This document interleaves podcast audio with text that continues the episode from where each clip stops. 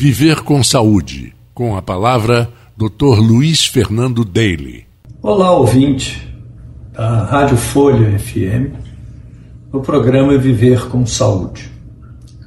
Seguindo a nossa trajetória na reprodução humana, falamos sobre os exames que existem para a fertilidade masculina e feminina e hoje vamos falar um pouco sobre os tratamentos.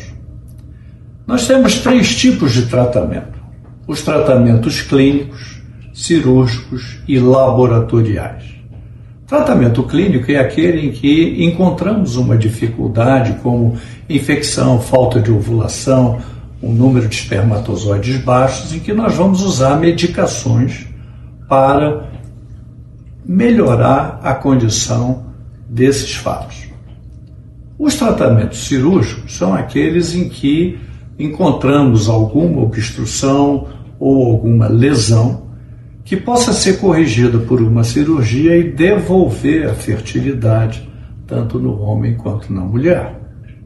E por fim, nós temos os tratamentos de laboratório, que são aqueles em que nós vamos manipular ou o espermatozoide ou espermatozoide e óvulo no laboratório. Quais sejam? Primeiro deles, a inseminação artificial, o qual pegamos o sêmen tratado em laboratório e vamos transferir para a cavidade do útero no momento da ovulação. Essa paciente tem que ter as trompas permeáveis e tem que ter a capacidade também de ovular naturalmente ou com uma estimulação da ovulação. A fertilização in vitro é aquele em que nós vamos colocar o óvulo e o espermatozoide em contato no laboratório, termos o embrião e a partir daí colocar dentro do útero o embrião para que ele se implante na cavidade uterina.